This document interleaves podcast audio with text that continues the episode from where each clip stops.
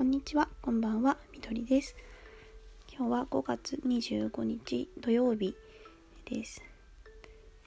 オランダシリーズの4回目です。えっ、と、最後の日にユトレヒトに行きました。えっ、と、でユトレヒトはナインチミュージアムが目的だったんですけど、ナインチェっていうのはミッフィーちゃんのオランダ語読みで多分あのふわふわのうさぎちゃんみたいな意味だったかと思うんですけど私は結構このナインチェっていう音の響きが結構好きでナインチェナインチェって言ってます。でそのナインチェミュージアムはねミュージアムっていうよりはあの子供の遊び場っていう感じであのもう子供たちのための場所って感じですね。子供の目線背の高さで全てが作られていてちっちゃいキッチンとかちっちゃい家とかあのミニ交差点みたいなのが全部ブルーなデザインで作られていてめちゃくちゃ可愛いんですけどあんまり大人が行っても楽しめるんですけど基本的には子供のためのこう地域の場所っていう感じですね。遊びながら学ぶっていう感じであんまりだからあの私も いろいろ やりたかったけどちょっとあんまり椅子あると邪魔になっちゃうのでで壁とか床のペイントとか。で壁とかもクッションになってる場所があったりとか割とそのもう子供に配慮した設計になってますね。3つぐらいのフロアに分かれててすごいなんかカラフルで可愛い感じでした。なんかそうだからちっちゃいあの交差点では三輪車とか汽車とかのおもちゃみたいなあちゃんと子供が乗れる大きさのやつでそれを実際動かしてあの遊ぶところっていう感じですね。あといろんなおもちゃとかもあってそのマグネットとかでこうなんか色合わせしたりとかっていうので遊ぶのがいっぱいあるところ。っていう感じでただその世界観がその全部ブルーなデザインなのでめっちゃ可愛い感じでした。多分誰もいなかったらね全部や隅々まで行きたかったけれどちょっと恥ずかしかったのでやんなかったです。だからちっちゃい子連れのお父さんお母さんとかが結構来てる感じでしたね。うん。そうすごい可愛かった。でそこの隣にあるのが中央美術館でそこはあの現代アートがメインで、まあ、結構現代アート結構私は好きな感じで割とこうぶっ飛んだ感じのっていうかその自由な発想でいろんな異素材のものをあのくっつけたりとかその 3D っていうかその3次元の空間をなんか自由な発想で作ったりとかそういう感じのころなんですけどそこを展示ずっと見ていくと一番最後にブルーナさんのアトリエがあってアトリエじゃないのアトリエを模したところなのかな。なんか使ってた自転車らしきものがあったりとか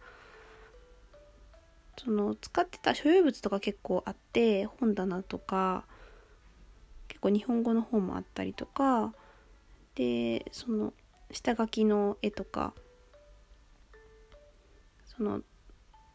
仕事場の感じを再現した感じのところがありました。なんかそう。まあ日本のあのブルーナ展とかでもよく行くけどそこで流れてるようなビデオあのブルーナさんがインタビューされてたりお話しされてたりするビデオが流れてる感じでしたね。でもそのなんかいろんなその本人が持っていたものとかは日本では見れないのでそういう展示が見れたのが良かったなって感じですね。うん、だからそことインチミュージアム日本のだとあの絵コンテとか展示とかはあるけどそのなんかお部屋みたいなのはないからその世界観がそのままあるっていうのは結構なかったので楽しかったですね壁紙とかもすっごい可愛くてもういろいろな全部部屋が全部その世界観で作られているので幸せで感じで充足しました。でなんかショップが併設されててそこであんまり日本ではあのぬいぐるみとかあんまり買わない方なんですけどあんま日本で見ないデザインの服を着てるミフィーちゃんとかが結構いるのであの結構ね そこで連れて帰ってきましたね。なんかワンピースを着てるなんかオランダのデルフト焼きみたいな白と青のワンピースを着てる子とかあとなんかお医者さんの格好をして白衣着て頭になんかこのライトみたいにつけてるお医者さんミッフィーとかこれも初めて見たのでそれとかあとは水平さんの格好してる子とか そうめっちゃホクホクです。だそのあ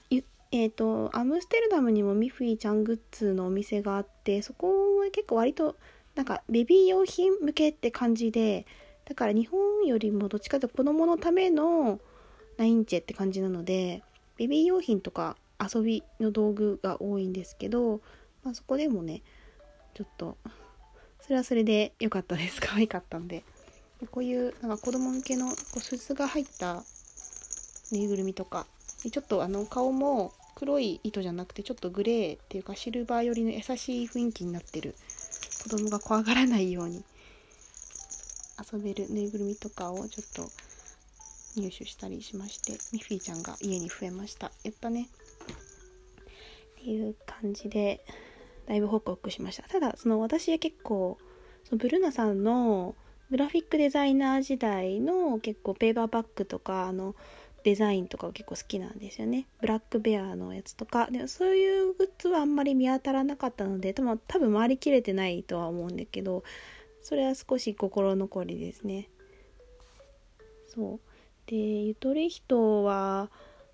なんかいろんな34個街をオランダ行きましたけど一番好きな街かもしれないです。なんか静かなんだけどお店あるとこに行くと結構賑やかでなんか多分ねすっごいおしゃれなんですよね。お店の見せ方とか街並みとかもそうだしなんか活気がありすぎないっていうか穏やかな感じを保ちつつって感じなんでで運河に降りる階段とか運河沿いの道に降りる階段とかがあってそこの道沿いにも結構お店やお家があって扉がついててみたいな感じですごいおとぎの国かなみたいな感じでちゃくちゃ可愛くてなんかで運河も現地の人たちが結構カヌーを所有してたりとかしてそれで移動したりとかっていうことをしてたりとかうんしてましたね。うん。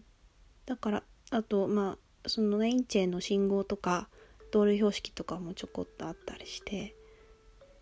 すっごい 最高でしたね。でなんかそうそこで食べたねあのクレープというかパンケーキというのが運河沿いのお店で食べたあの食べ物がすっごい美味しかったです。なんかオランダではなんかクレープ屋さんクレープ屋さんじゃないやパンケーキ屋って言ってるんです。けどパンケーキっていうのはなんかガレットみたいな感じですね。で日本でいうガレットはそば粉だけどそば粉じゃなくて普通にクレープ生地のクレープなんだけどそれがすごい大きくておかずが乗ってたりとかチーズ練り込んであったりとか甘いやつもあるしみたいな感じで私卵料理がすごい好きなのでそれがめちゃくちゃ美味しかったしそれをなんか運河沿いのこうなんかテーブルで 食べたのがめっちゃなんか満喫してる感が満載でめっちゃ良かったです。ただ太陽がずっとギラギラ降り注いでて遮る中でめっちゃ眩しかったけどすごいなんか雰囲気のある中で食べられてよかったです。そう。ご飯の話をねあんまりしてないんだけど他にはあなんかチーズフォンデュが美味しかったですね。チーズチーズフォンデュがなんかいろんな味のチーズが混ざってる感じで結構、まあ、量が大きいたくさんあるしあのなんかずっとなんか固まらない感じ燃やし続けてるんだけどなんかドロドロで水っぽくもならないし固まらなくてちょうどいいねっとり感でずっとあの最後まで食べられる感じでめっちゃ美味しかったですね。あとはアップルパイとかなんか炭水化物ばっかりなんですけどアップルパイもなんかでっかでっかいっていうかすごい大きい巨大な感じであのでりんごめちゃくちゃ詰まってて結構量のボリュームがすごいしでもなんか結構甘すぎなくてよかったけど本当になんか1食分にのぐらいのボリュームがありました。でもめっちゃ美味しかった。でなんかスーパーに売ってる食材も持って帰りたかったんだけどなんかラザニアとか売ってるしちょっと珍しい食材とか売ってるのででもちょっとね時間がなくてあんまりできなかったのとなんか持って帰れるか分かんないしぐちゃぐちゃになっちゃうかなって思ってホテルに電子レンジがなかったのでちょっと残念でした。ラザニアが 気になってる今でも。うん。そうですね。そんな感じ。で結構都市から離れると結構すぐあの自然がいっぱいっていうか緑が広がってる感じになるんですけどその電車の窓から草原がすっごい広いのが見えるですね。でそこになんかちょくちょく動物たちがコロコロ転がってる感じっていうかいてそれがねすごくだいぶ癒しで牛とか羊とか馬とかかな。がその管理されてる感が一切なくて本当伸びやかにしてるんですよね。なんかもう自由にこうなんか本当に何にも気にしないって感じで。柵とかもなくてちっちゃい川で区切られてるのかなって思うんですけどだからザンゼスカンスもそうだったけどこうなんか共存してる感じですよ。なんか人間のことなんて全然気にしなくてももう伸び伸びしてる感じが最高に癒されました。そういうなんかなんか都市からちょっと離れるとすぐその緑一面になって動物たちが伸びってしてるのとか こう当たり前に見れたりするので、まあ、そこがね結構癒しいでしたね。かなり好きなポイント。そんな感じでオランダの話はどうだろう？これで終わりかな？またもし思い出したら話したいと思います。聞いてくださってありがとうございました。ではまた。